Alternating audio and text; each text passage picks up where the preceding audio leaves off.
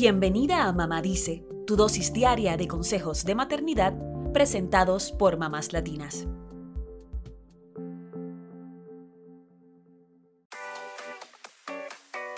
Celebrar el cumpleaños de un adolescente puede ser muy complicado. Debemos asegurarnos de mantener todo bajo control y al mismo tiempo dejar que los chicos se diviertan. ¿Deberíamos escoger una revista para adultos como el tema de la fiesta? ¿Deberíamos hipotecar la casa para pagar la fiesta? La respuesta a ambas preguntas es un gran y definitivo no. Consultamos con la escritora Marsha Takeda Morrison sobre sus consejos para celebrar una fiesta de cumpleaños sin caer en la bancarrota y sin ser arrestados. Marsha tiene dos hijas que alcanzaron la mayoría de edad, así que tiene muchas fiestas de cumpleaños de adolescentes de experiencia. Y esto es lo que nos recomienda a la hora de organizar el cumpleaños de nuestros hijos. Número 1. Escoge un tema clásico y elegante. Te preguntarás a qué nos referimos con este planteamiento. Pues resulta que un padre de San Diego escogió el tema de la mansión Playboy para la fiesta de 18 años de su hija y terminó con escandalosas fotos en Instagram, ahora eliminadas, y con vecinos ultra furiosos.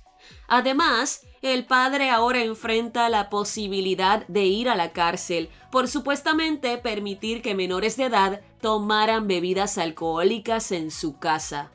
Así que, a la hora de elegir un tema para la fiesta, mejor escoge algo que no exalte la cosificación de las mujeres, el sexo anónimo, ni el consumo de alcohol por menores de edad.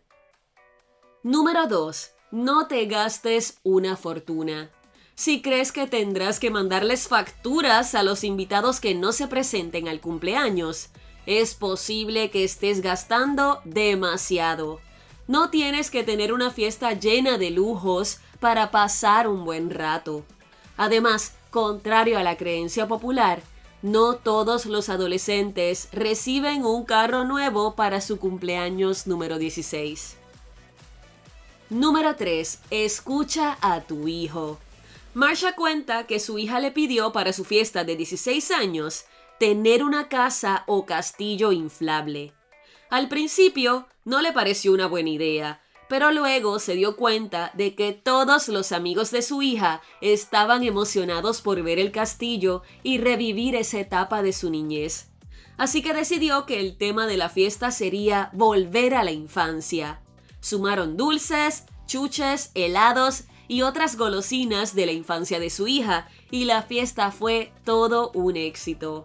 Claro, le echó un ojo a la casa inflable de vez en cuando para que no se convirtiera en un bastión del pecado. Número 4. Mantén el alcohol fuera del alcance de los menores. Aunque hay padres que dicen que es mejor que sus hijos tomen alcohol en casa que afuera, Marsha cuenta que ella prefiere no servir bebidas alcohólicas a los menores de edad en su casa y sus invitados lo saben mejor no tener la responsabilidad de que algún menor maneje borracho o pierda el conocimiento en tu casa. Y ya hablamos de la posibilidad de ser arrestados por esto. Pero puede servir otras bebidas que diviertan a los adolescentes, lo que nos lleva al próximo punto. Número 5. Sirve café en la fiesta. Los adolescentes aman el café más de lo que crees y Marsha dice que tener una mesa con café, leche, crema, canela, chocolate y chispas de colores en una fiesta de cumpleaños hace que muchos de sus invitados digan, Dios mío, pero qué bueno que hay café. Número 6. Sirve comida de verdad. Dicen que por el estómago se llega al corazón y te aseguramos que con los adolescentes es así. Una mesa con comida, así sea con pasta, pizza o tacos, se convertirá en el espacio más popular de la noche.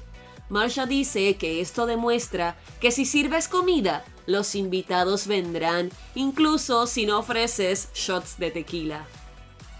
La última recomendación de Marsha es que por más que te dé la tentación de estar vigilándolos toda la noche, no lo hagas.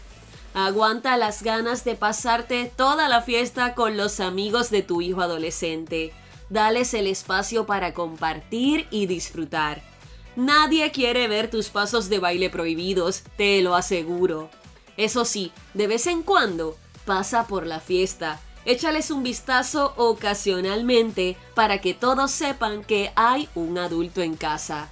Ahora sí, que disfruten del cumpleaños.